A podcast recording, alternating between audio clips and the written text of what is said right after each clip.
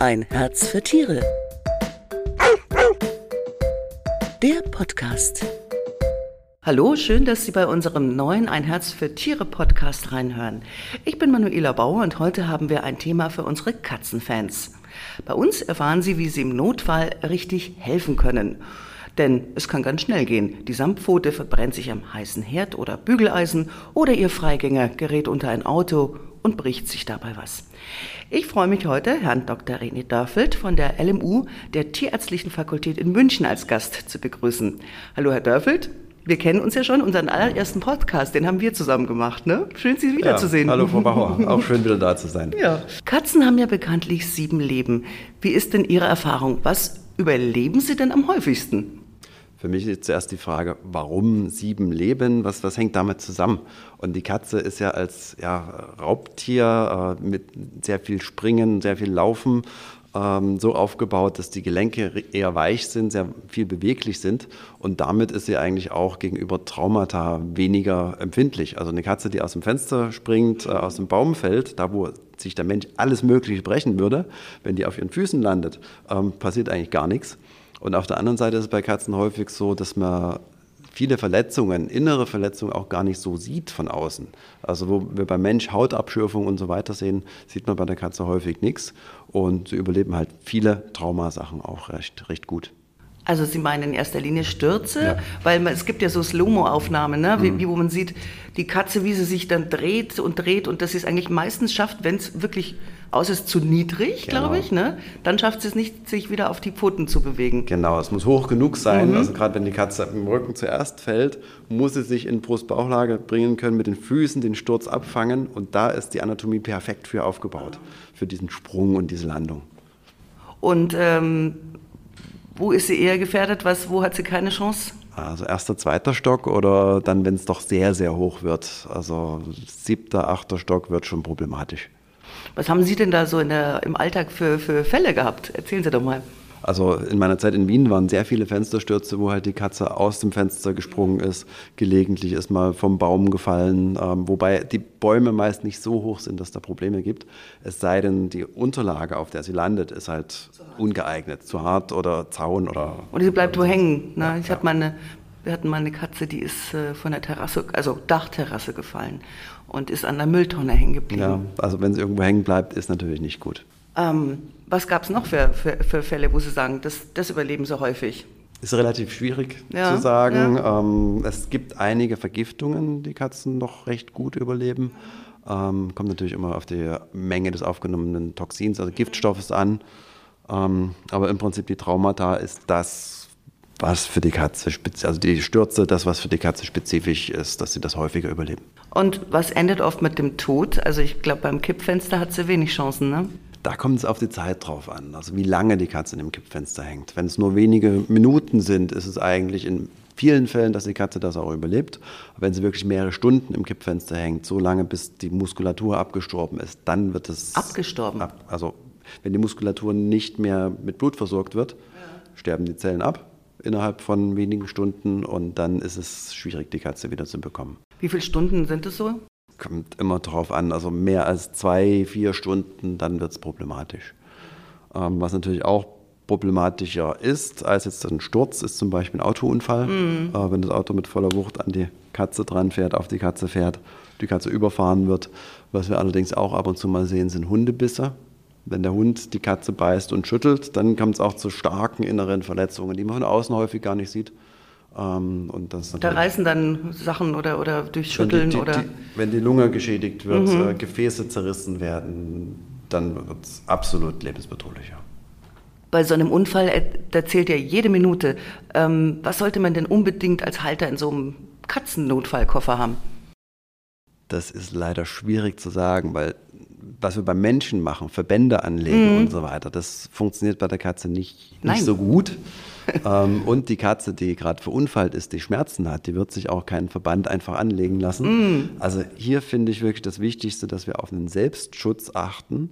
Natürlich die Katze vom, von der Straße entfernen, dass nicht das nächste Auto drüber fährt. Ähm, die Katze in eine Decke einwickeln oder irgendein starkes Tuch oder Jacke oder sowas haben, dass sie uns nicht beißen kann. Weil wenn wir dann im Krankenhaus sind mit dem Katzenbiss an der Hand, das kann schon auch problematisch werden. Ähm, also der Selbstschutz mit Handschuh, mit Tuch, mit Decke, mit es gibt sogar Katzenmaulkörbe, ähm, finde ich da sehr, sehr wichtig und dann relativ schnell zum Tierarzt.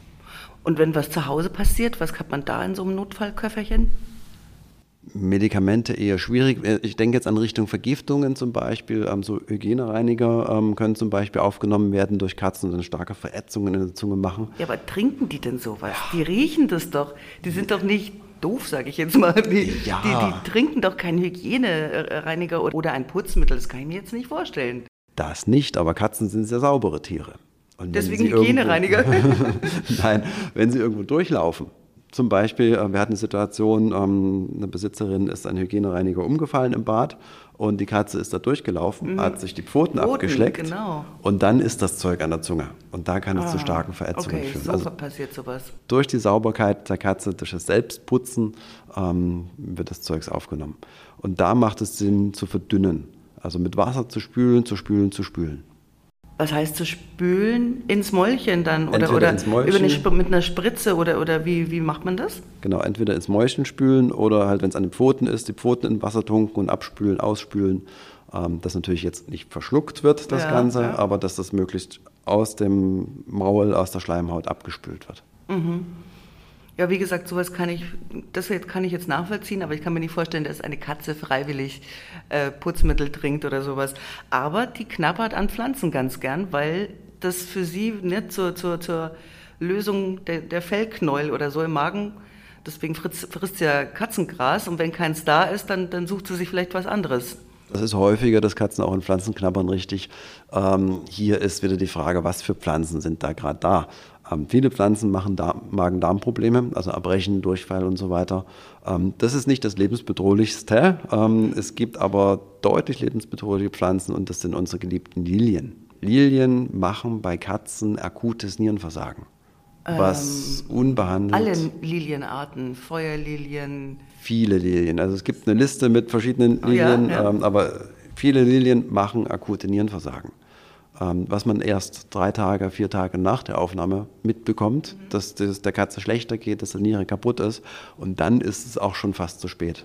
Und da ist eigentlich gezeigt worden, wenn die Lilien entfernt werden aus dem Körper, Magenspülung abbrechen lassen und so Geschichten, eine gute Infusionstherapie erfolgt, ist das Risiko, dass die Niere kaputt geht, deutlich geringer. Mhm. Also Lilien sind extrem giftig für Katzen. Alles, was sich bewegt, ist es ja grundsätzlich interessant, also auch Insekten. Und so ein Stich, der juckt auch die Katze. Ne? Die hat, da kriegt er auch ziemlich einen Juckreiz, wenn die, wenn die so einen Nuckenstich kriegt. Okay. Und ist so ein Bienenstich, ist der gefährlich für die Katze, lebensgefährlich? Es kommt immer ein bisschen drauf an. Im Allgemeinen kann man sagen, die Katze reagiert weniger empfindlich auf Bienenstiche als jetzt der Hund oder der Mensch, also mit systemisch anaphylaktischen Reaktionen. Aber wenn natürlich die Biene direkt im Rachenbereich sticht und die Atemwege zuschwellen, kann es natürlich auch zum lebensbedrohlichen Zustand, zum Ersticken der Katze kommen. Ähm, und dann muss die Katze möglichst schnell zum Tierarzt, sobald man merkt, dass da ein Problem vorliegt. Was machen Sie dann als Tierarzt, damit diese Schwellung zurückgeht? Im einfachsten Fall ein Adrenalin geben, beziehungsweise abschwellende Sachen auf die lokale Stelle geben. Im schlimmsten Fall intubieren, also einen Tubus, einen Plastikschlauch in die Luftröhre und im allerschlimmsten Fall eine Tracheotomie. Also nicht wie MacGyver mit dem Kugelschreiber, aber dass man in die Trachea ein Loch reingemacht. Ein Loch in die Luftröhre reinmacht. Oh, okay. Ja. Kann die so einen allergischen Schock kriegen? Es ist absolut möglich. Wie gesagt, etwas geringer von der Häufigkeit als beim Hund oder beim Menschen, aber es ist durchaus möglich. Und dann kann ich ihr nicht diesen Epen, Epipen, äh, Epipen. Menschen, kann man theoretisch geben, allerdings ist die Dosis, die verabreicht wird, ähm, deutlich zu hoch für die Katze. Die sind für Menschen bzw. für Kinder, die EpiPen Junior, gemacht, ähm, sodass zu viel von dem Epinephrin, von dem abschwellenden Medikament ins, in den Patienten kommt. Und was würde dann passieren bei der Katze? Dann kann es zum Herzrasen kommen, zum Bluthochdruck kommen. Im schlimmsten Fall ähm, zur Herzrhythmusstörung und Tod. Also kein EpiPen spritzen. Was, was haben Sie denn in der Klinik, was sind da für Fälle aufgetreten? Wo sind denn die Gefahren am häufigsten in der Wohnung zum Beispiel oder im Garten? Wir haben natürlich Trauma Todesfälle und Vergiftungsfälle als zwei mögliche ähm, Sachen mit unseren Gefahren im Haushalt oder im Garten.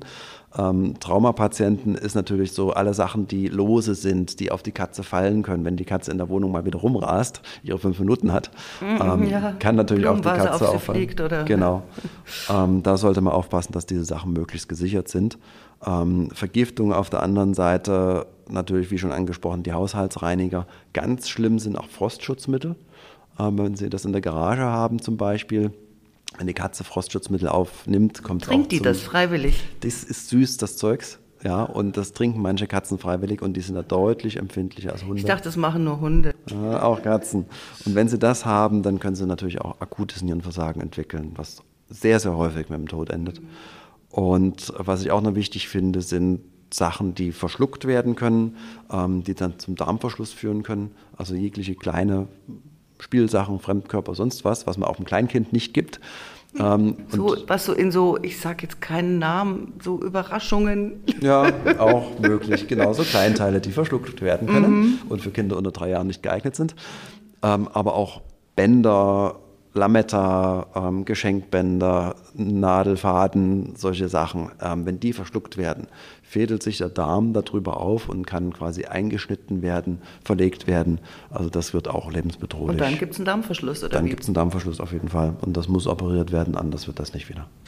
Wie merkt man das, dass die Katze einen Darmverschluss hat? dass die Katze abbricht, also nicht mehr frisst, abbricht, ähm, häufig abbricht, ähm, auch, auch Wasser teilweise abbricht und wenn dann blutiges oder braunes, brauner Inhalt im Erbrochenen drin ist, dann ist das ein Hinweis, dass es nicht in Ordnung ist.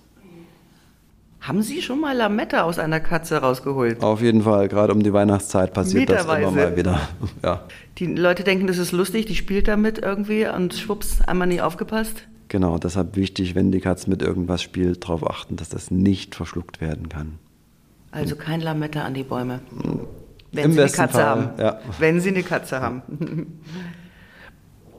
Gibt es denn Sachen, die Halter falsch machen, äh, wenn sie der Katze helfen wollen, im ersten Moment vielleicht aufgeregt sind und so weiter, wo sie sagen, oh, da sind Fälle gekommen, das wäre besser gewesen, da wäre nichts gemacht worden. Also es macht natürlich Sinn, beziehungsweise es sollten nicht unbedingt irgendwelche Salben, Öle auf die Haut, auf die Katze draufgeschmiert werden, irgendwelche Hausmittelchen, von denen man denkt, dass es vielleicht helfen könnte. Zum Beispiel? Ähm, zum Beispiel bei Vergiftungen Milch geben, ähm, zum Beispiel Wasserstoffperoxid äh, zu geben, um die Katze abbrechen zu lassen oder sowas. Also das bitte erstmal die Finger von weglassen. Ähm, Was für Salben nicht auftragen, was haben die Leute da so gemacht? auf, auf Wunden verschiedenste Salben und das über mehrere Tage. Teebaumöl. Ähm, meinetwegen auch. Das ist nämlich auch toxisch gefährlich, werden, gell? Genau. Teebaumöl ist gefährlich, Ähm, richtig lebensgefährlich, ja.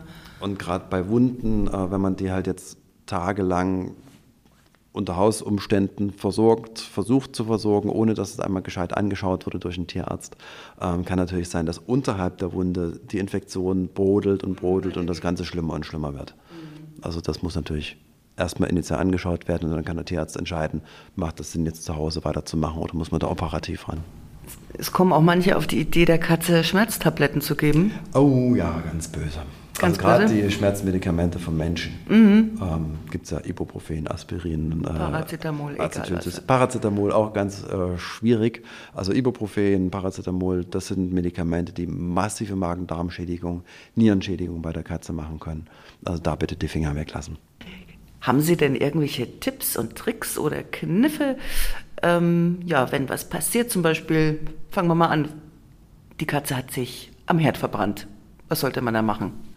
Da macht es natürlich Sinn, wie bei Verbrennung, was wir auch haben, ähm, dass man die Stelle entsprechend kühlt, ähm, dass im Prinzip die, starke, die Entzündung vor Ort nicht so stark wird und dann auch möglichst schnell tierärztlich versorgen lassen. Aber erstmal kühlen ist da auf, auf jeden Fall sinnvoll. Aber jetzt nicht so einen richtig eiskalten Kühlbeutel direkt auf die Pfote geben. Nein, also ne? zumindest nicht aus dem Gefrierschrank. Aus dem Kühlschrank ist okay, aber Gefrierschrank bitte nicht, ähm, weil dann kann es natürlich zu Kälteverbrennungen quasi auch kommen. Es klebt fest, das ne? Ankleben, ja, also das, das sollte bitte nicht genommen werden, sondern kalte Sachen, Oder kaltes Tuch Wasser. drüber. Kaltes Tuch ist auch okay, das muss natürlich ab und zu mal abgewechselt, äh, ausgewechselt werden, dass es dann nicht zu warm wird mit der Zeit. Ja, vielen Dank, Herr Dr. Dörfeld, für die Tipps zum Thema Erste Hilfe bei der Katze. Schön, dass Sie Zeit hatten. Und wenn Sie jetzt mehr zum Thema im Notfall der Katze richtig helfen erfahren möchten, zum Beispiel welche Checkliste Sie in Ihrer Wohnung zur Sicherheit Ihres Stubentigers machen sollten, dann lesen Sie doch die neue geliebte Katze, die ist jetzt am Kiosk. Und wir hören uns wieder, wenn Sie mögen, am 1. Dezember, dann mit dem Thema Bindung statt Kommandos. Und ich bin gespannt, ob unsere Verbindung mit José Arce nach Mallorca klappt. Hören Sie doch rein. Ciao, Servus und vielen Dank, Herr Dr. Dörfeld. Danke auch. Tschüss. Ein Herz für Tiere. Der Podcast.